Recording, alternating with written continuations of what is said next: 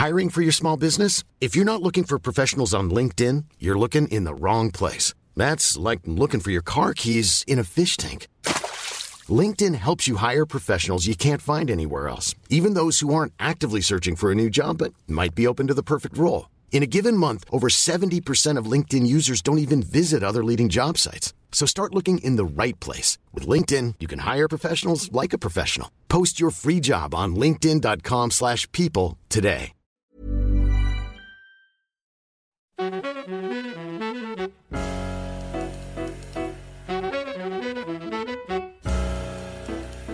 Bienvenidos.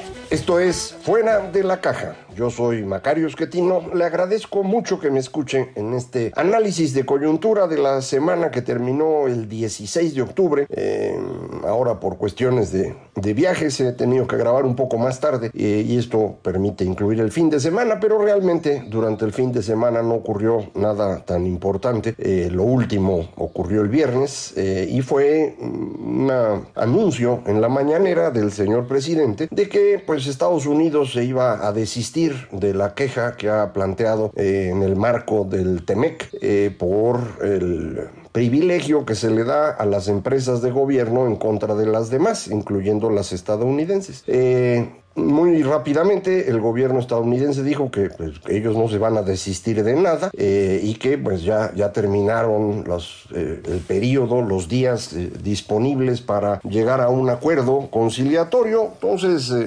muy probablemente en algún momento cercano anunciarán que pasamos ya al panel arbitral, que seguramente vamos a perder porque usted sabe eh, que tiene razón Estados Unidos en quejarse, es una queja de muchos otros, nada más que ellos pues procedieron formalmente en el marco del tratado. Eh, podría hacerlo Canadá, de hecho se sumó Canadá a Estados Unidos. Podría haberlo hecho España en el marco del tratado con la Unión Europea, pero ese, los procedimientos que tiene no son tan rápidos como los del TEMEC y por alguna razón no lo hicieron. Y podrían hacerlo muchos mexicanos, muchas empresas mexicanas que han eh, tenido problemas con eh, Comisión Federal, con Pemex por un trato fuera de lo que establece la Constitución y las empresas mexicanas eh, y muchas extranjeras también han procedido a través de amparos frente a la Suprema Corte de Justicia. Entiendo que hay más de 100 amparos eh, que tiene la Comisión Federal por hacer cosas que no puede hacer. Eh, a partir de la reforma de 2013 se creó un mercado energético más o menos competido en materia eléctrica con la verdad muchos espacios para competir, un buen sistema para administrar esa competencia. Era, era una buena reforma que de hecho nos permitió tener eh, los precios más bajos de generación eléctrica eh, por fuentes limpias, ya sea eh, solar o eólica. en ambos casos conseguimos prácticamente los precios más bajos del mundo en las subastas que se hicieron en 2017, pero pues fueron las últimas. En 2018, ya el último año, no se hizo mayor cosa y entrando esta administración se acabó. Y, esto es lo que ha ido saturando al mercado, no nos alcanza la producción. Eh, recuerde usted, tiene que ir creciendo conforme crece la economía, la población, la producción manufacturera. Y al no hacerlo, pues eh, se va cerrando el margen disponible y en los momentos de mayor consumo puede haber problemas de abasto. Y estos problemas se reflejan en una caída de tensión en alguna región eh, o en un apagón, francamente. Entonces, la reforma estaba hecha para evitar que estas cosas ocurrieran, para movernos más rápido a energías limpias, y eso coincidía con lo que estaba haciendo todo el mundo, entonces no había problema pero este gobierno trae una idea distinta, eh, una idea de otra época y no está siendo compatible con lo que ya habíamos acordado con nuestros socios y esa es la razón por la cual la queja. Bueno, eso dijo el presidente el viernes, eh, no es cierto, eh, a nadie le sorprende porque el señor dice muchas mentiras, unas porque quiere y otras porque probablemente no tiene la información. Es realmente muy difícil que alguien pueda tener toda la información para estar opinando de todos los temas, todos los días dos horas. No se puede, por eso no debería existir la mañanera, pero pues él la usa como el mecanismo de propaganda que le permite seguir en el poder, aunque no tenga ningún resultado. Para eso es y le está funcionando. Eh, un poco antes de esto se había anunciado el nombramiento de el, joven Alejandro Encinas, hijo del otro Alejandro Encinas, eh, como subsecretario de mm, Comercio Internacional, la persona que entra a sustituir a Luz María de la Mora, que era una eh, funcionaria de muchos años en la Secretaría de Economía, también estuvo, entiendo, en relaciones eh, exteriores, una persona muy calificada, diplomática, pues, que estaba llevando la negociación de este panel, o sea, para evitar el panel arbitral. la remueve la nueva secretaria Raquel Buenrostro y en su lugar nombra a este joven Alejandro Encinas, que pues no tiene, hasta donde yo sé, ninguna experiencia ni en negociaciones internacionales ni en economía. Eh, como estaba ahí en Secretaría del Trabajo y dicen que participó en negociaciones de la parte laboral del tratado, la verdad no lo sé, es probable, eh, no ayuda mucho porque son temas muy, muy diferentes. Eh, no, no estuvo a cargo, digamos, de la administración global de la negociación, sería algo diferente, como estuvieron eh, Kenneth Smith o, el subsecretario a cargo de esto. Teníamos un equipo de primera, usted recordará. Ya no hay nadie. Entonces, bueno, pues va a ser este joven Alejandro el que va a llevar estas negociaciones. Ojalá y, las cosas no salgan mal. Eh, pero todo indica que pues vamos rumbo a este panel arbitral que, le digo con toda certeza, vamos a perder. Y esto pues incrementará los costos eh, para el futuro en ah, una economía que está lastimada y que tiene un gobierno prácticamente eh, en crisis. Yo insistiré que el gobierno mexicano no le alcanza el dinero, eh, no le alcanzaba desde antes para tratar de sobrevivir sin que se dieran cuenta las empresas calificadoras, las agencias. Lo que hizo el gobierno fue empezar a ahorcar todas las dependencias de gobierno para poder mover los recursos a las dos cosas que quiere López Obrador. Sus proyectos maravillosos, incluyendo el rescate de Pemex, y por otro lado la política social clientelar. Son las dos cosas que le importan y hay que mover ahí todo el dinero. Pero es mucho el dinero que quiere mover y el presupuesto no da para eso aunque el presupuesto parezca grande, en realidad México es uno de los países con menor recaudación en el mundo. Esto ya lo hemos platicado muchas veces, de eso he escrito pues, desde hace 25 años eh, y no ha mejorado. No, se hicieron las reformas fiscales cuando era importante hacerlas, por ejemplo en tiempos de Echeverría el guía espiritual de López Obrador. Eh, se hizo una reforma buena en 1980, que es la que introdujo el IVA, y se hizo una buena reforma en 2013 eh, con todas las estructurales, que ha permitido incrementar un poquito la recaudación, pero aún así sigue siendo muy bajo. Gracias a esta última reforma, la caída de ingresos petroleros se pudo compensar con ingresos tributarios pero salimos tablas, no es que haya más dinero, nada más viene de una fuente distinta. Ese dinero es muy poco y como hay gastos que no puede uno evitar, lo que queda disponible para que un presidente decida es bien chiquito y este presidente quiere tener decisiones más grandes y entonces no alcanza. Entonces lo que ha hecho es empezar a quitarle recursos a las dependencias de gobierno, aunque se corre el riesgo de que dejen de funcionar. Pues así le ha hecho. Por eso no hay medicinas, por eso no hay vacunas para los niños, por eso no hay mantenimiento en las escuelas, eh, por eso no estamos gastando lo suficiente en seguridad y en justicia. Eh, entonces el recurso lo mueve pues que a rescatar Pemex o que a construir dos bocas o que el tren Maya. Ese dinero no sirve para nada. Eh, desafortunadamente Pemex no va a poder rescatarse, dos bocas no va a producir gasolina en esta administración y yo insistiré que el tren Maya no creo que lo acaben, pero pues ahí siguen tirando ese dinero mientras se van acumulando las deficiencias de gobierno en las otras áreas. En una de esas deficiencias está el haber eh, decidido ahorrar en materia de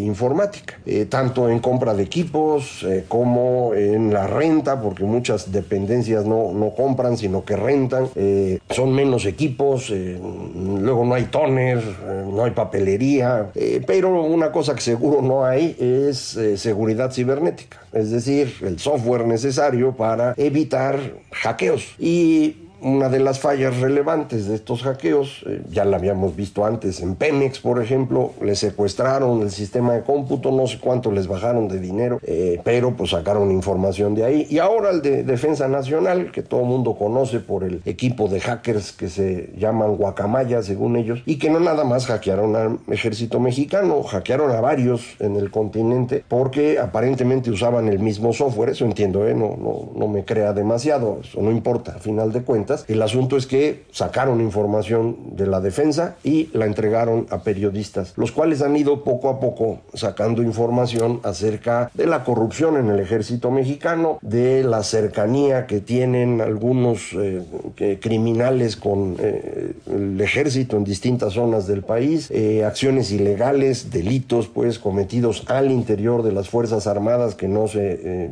llevan a, término, no se estudian, no se investigan, no se castigan. Entonces toda esta información pues ha complicado las cosas. Frente a eso, el Congreso decidió llamar al señor secretario de la Defensa Nacional para pedir pues una explicación de en qué van las cosas. Y el señor secretario dijo, no, yo no voy. Eh, si quieren, vengan.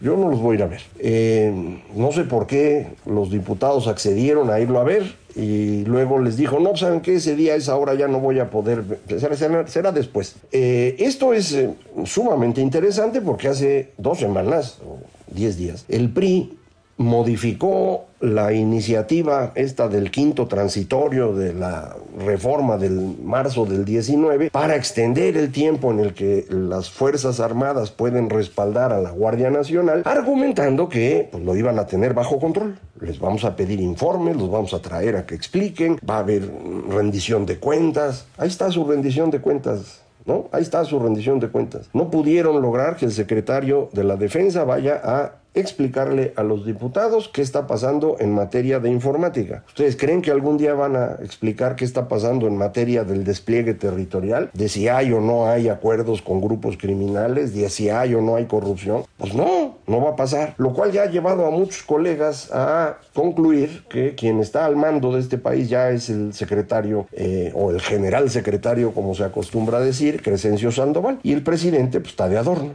Y pues probablemente sea cierto. ¿eh? Es decir, yo lo que veo es que eh, el presidente pues tiene un show en las mañanas, un, programa de revista cómico, mágico, musical, mientras que el secretario de la defensa puede hacer lo que quiera y no hay autoridad civil que lo pueda controlar. Entonces, pues sí, puede ser que tengan razón mis colegas. Y esto, eh, pues, mm, coincide, o, o bueno, va a tener coincidencia próximamente con lo que yo percibo como el escenario ya más probable para el 24. Yo le he insistido que me parece que López Obrador no va a poder ganar la elección y que él lo sabe. Mucha gente me insiste, hombre, si es popularísimo. Pues tiene la popularidad que tuvo Cedillo, que tuvo Fox, que tuvo Calderón en el mismo momento de su sexenio. Y los tres tuvieron problemas en la elección inmediata siguiente. Cedillo traía su 60% o más de popularidad y su candidato, el señor Francisco Labastida, perdió la elección. Fox andaba en 60% de su popularidad y su candidato, que era Santiago Grill, llegó. El candidato que tuvo que apoyar, que fue Felipe Calderón, acabó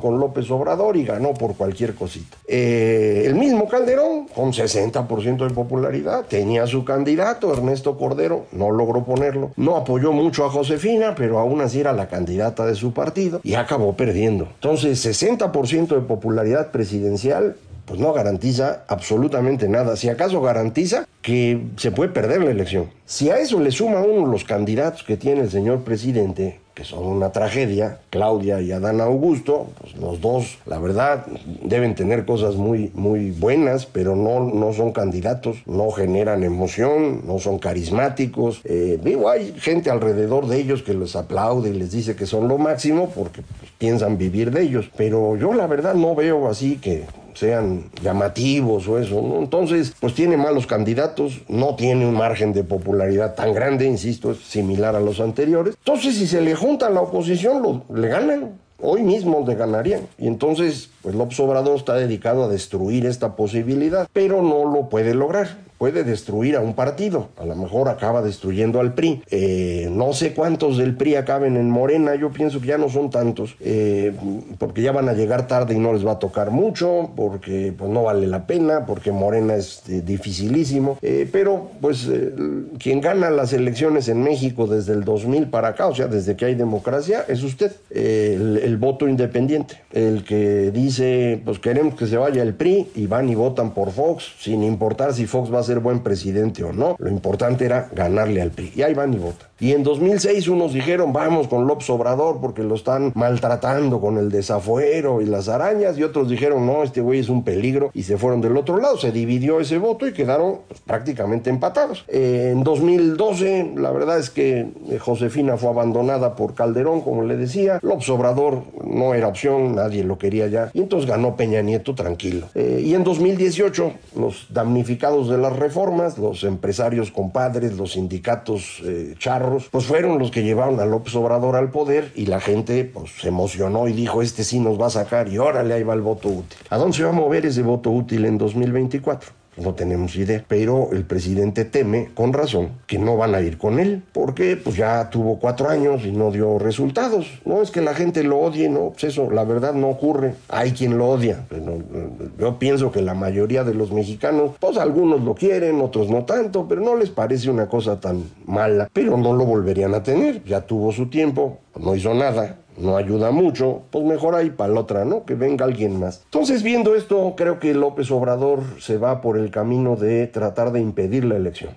Porque acuérdese, él no sabe perder o gana o le robaron la elección. Entonces, pues mejor se la va a robar él desde ahorita. Y creo que va a tratar de impedir la elección, va a tratar de hacer su reforma electoral para destruir al INE. Si no lo logra, va a tratar de poner consejeros que sean subordinados a él, eh, va a quitarles el presupuesto, va a hacerlo hasta lo imposible porque no haya elección. Eh, o que se haga, pero que no se puedan contar los votos, etc. Eh, ¿Qué ocurre en esas circunstancias? Bueno, pues aquí viene el otro carrilito sobre el que estábamos hablando del señor Crescencio las Fuerzas Armadas parecen ya haber pues aceptado el papel que les dio este presidente de ser actores políticos, pero no son un ente monolítico. Al interior de las Fuerzas Armadas, creo tengo muy poca información, yo no tengo ahí muchos conocidos ni nada, eh, pero lo que he escuchado es que no tiene el señor secretario de la defensa un apoyo muy grande al interior. Eh, en el mismo ejército la gente está molesta con él porque es muy frívolo eh, y el secretario de Marina no se lleva nada bien con él. Esto sí salió ahí en Guacamaya una, una carta, ¿no? que si así está por escrito, imagínense cómo es en vivo. Entonces, mm, en 2024 probablemente entremos en un escenario en donde no se puede resolver el asunto eh, electoralmente. Hay que resolverlo de alguna otra manera para evitar una crisis constitucional. Las Fuerzas Armadas probablemente sean las que tengan que actuar como árbitro en la contienda eh, y no van a actuar a favor de López Obrador, a pesar de que él lo cree. Entonces va a ser un escenario curioso, no lo tengo todavía claro, pero me parece que va por ahí. Eh, conforme vaya yo empezando a entender mejor las cosas, creo que lo podremos eh, comentar aquí, pero eh, creo que ya vale la pena ir considerando eso. No, no eh, cree usted esta cosa de que traen una ventaja inmensa y que Claudia gana caminando. No, hombre, ni Claudia ni Adán Augusto ganan una elección. Si lo logran es porque los jala López. Así ganaron la elección que los puso como gobernador de Tabasco a uno y como jefa de gobierno de la Ciudad de México a la otra. Ellos solitos no ganan. La publicidad, perdón, la, popularidad de López Obrador ahorita pues ya no es la que tenía al inicio de su gobierno, ni durante esa campaña donde lo apoyaron los damnificados de las reformas, ya es una cosa real, ya tuvo que gobernar, ya demostró que no puede. Eh, los que son más benévolos con él dicen, pues sí es malito. Y los que son un poco más críticos dicen, pues es un burro, mano. O sea, realmente no ha podido hacer nada, no hay un solo resultado. Eh, habrá otros que lo adoran y dicen que la verdad es que todo lo ha hecho muy bien, pero que le dejaron las cosas mal y que los neoliberales y demás. Eh, yo creo que la evidencia es muy clara y la verdad es que no, no lo puede uno defender, no hay cómo. Eh, pero pues eso no importa, importa qué es lo que va a opinar eh, la ciudadanía en el 24. Yo creo que va en una dirección negativa para López y creo que López Obrador intentará que no haya elecciones y eso nos va a dejar en manos de un árbitro que hacía décadas no participaba en la política mexicana, que son las Fuerzas Armadas. Y vamos a ver cómo se ponen las cosas. Yo espero que sea pacífico el, proceso, eh, pero de que ellos van a ser árbitros, yo ya no tengo duda. Pero aquí lo vamos platicando, a ver, a ver cómo se nos van poniendo las cosas. Muchísimas gracias. Esto fue Fuera de la Caja.